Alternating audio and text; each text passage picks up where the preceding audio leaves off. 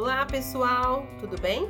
Aqui é Tatiana Udi, sou analista de formação profissional do sistema FAENG e hoje estou com o Dênio, Dênio Figueiredo, é nosso instrutor do sistema Senar há 14 anos, médico veterinário e está aqui junto com a gente para a gente conversar um pouco sobre o programa de boas práticas agropecuárias, né? Dando continuidade ao nosso último episódio, em que demos uma introduzida sobre o que, que seria o programa. Vozes do Agro. Dênio, seja bem-vindo. Oi, Tatiane, muito obrigado. É um prazer estar aqui. Prazer, pessoal. Então, Dênio, conta pra gente um pouquinho aí como é que foi sua experiência né, em realizar o piloto em Governador Valadares, que a gente encerrou em fevereiro desse ano. É, como é que foi é, é, essa implantação do Boas Práticas, bem na prática mesmo? Tatiane, você sabe que foi muito legal. Eu tive uma recepção muito grande com o pessoal. Nossa, turma que nos recebeu lá foi muito bacana, todo mundo de braços abertos, todo mundo com a intenção de melhorar a qualidade do leite. E o mais legal, Tatiane, é porque todos os produtores que estavam fazendo parte, eles produziam queijo ou produziam doce, eles beneficiavam o produto, então eles por natureza já sabiam a importância de produzir um leite de qualidade, né? Se eu não tenho um produto, uma matéria-prima de boa qualidade, como é que eu vou entregar para o meu consumidor, para quem está comprando meu produto, um queijo de qualidade? Então foi muita a expectativa, foi muito grande no início e todo mundo recebeu a gente assim de braços abertos, foi muito gratificante turma foi muito legal. Ai, que ótimo. É, eu tive o prazer de acompanhar um pequeno momento lá e foi muito, muito bacana, né? Dênio, né, como você relatou, a receptividade foi muito boa, mas me conta aqui, quais foram as maiores dificuldades enfrentadas, né, na implantação nessas propriedades? Quais foram os maiores gargalos para você? Ô Tatiane, sabe uma coisa que chama muita atenção da gente? Quando a gente fala em qualidade de leite, a gente pensa logo na remuneração com relação àquele leite que a gente está produzindo. E essas fazendas, todos né, produziam seu próprio queijo. Então, naquele primeiro momento ali, foi como mostrar para o pessoal, como incentivá-los né, e mostrar os gargalos na produção para a gente ter um produto de qualidade. E, infelizmente, a gente vê muito pouca ajuda do poder público, às vezes a sociedade que não consegue entender as dificuldades dos produtores e até mesmo a indústria com a baixa remuneração por relação à qualidade. Mas, felizmente, todo mundo estava com, estava com expectativa grande, então o que, que a princípio foi uma dificuldade acabou a gente tornando, tornando talvez até um ponto forte, porque a gente, né, focando na qualidade, acaba trazendo uma dificuldade para um lado positivo na hora que a gente estava trabalhando com o pessoal.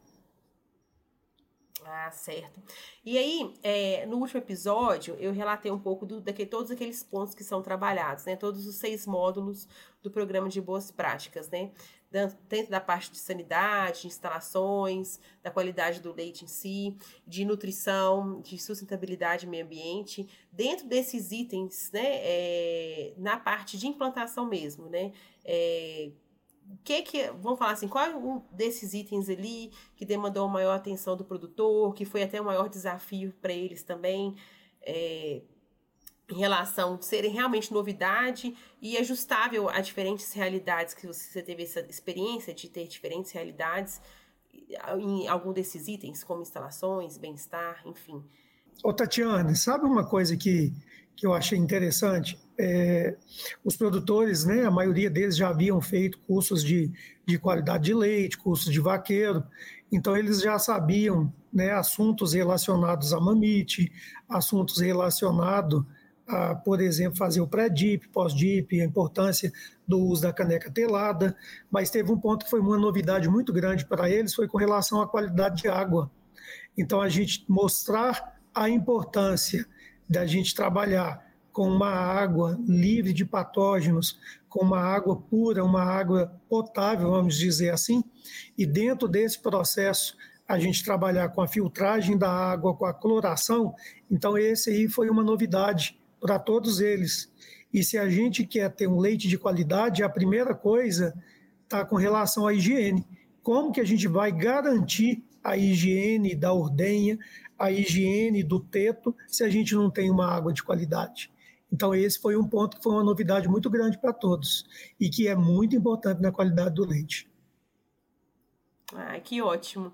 Dênio, é, um outro ponto que tem lá dos, dos, pontos trabalhados é a parte de nutrição de alimentos, né, fornecidos para o rebanho.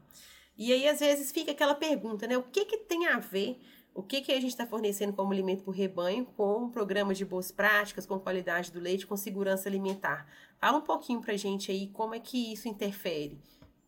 Nossa, Tatiana, bem bacana. Gostei de, de você ter tocado nesse ponto. É suma importante, de suma importância isso é, um alimento que não esteja bem armazenado, ele pode sim ser um ponto de contaminação do leite.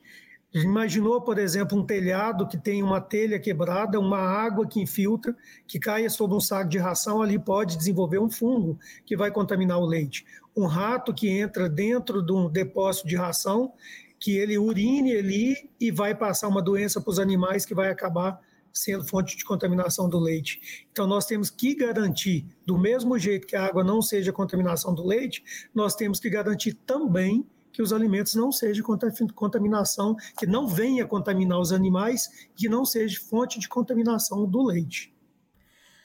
Denis, sobre a qualidade do leite, esse é um assunto, vamos falar assim, bem batido e sempre em relevância, né? É, qual que é a diferença né, do, do programa de boas práticas agropecuárias na parte da qualidade do leite para um curso nosso regular de qualidade do leite? O que que, qual que é a diferença nisso aí? O que, que o produtor ganha de vantagem em participar nesse boas práticas? Tatiane, gostei muito da sua pergunta. Isso é legal a gente frisar para o pessoal, porque eu, como instrutor de qualidade de leite também, trabalho muito esse assunto com, com o pessoal em relação ao mamite, em relação a produzir leite de qualidade, que é o que a indústria quer, né? Um leite com o máximo de gordura, o máximo de proteína, o mínimo de CCS, o mínimo de, de, de CBT, né? De bactéria, de sujeira no leite. Mas a gente, além de trabalhar esses assuntos no programa, a gente trabalha com registros. Então, esse período, esse tempo que a gente passa junto, a gente vai trabalhando os registros e registrar as ocorrências. Isso é importante para que, se a gente precisar voltar no tempo, precisar entender por que, que aconteceu algum problema, fica mais fácil. Então, na verdade, não basta fazer, é importante também registrar. Então, a gente trabalha todo o conteúdo de qualidade de leite e registros.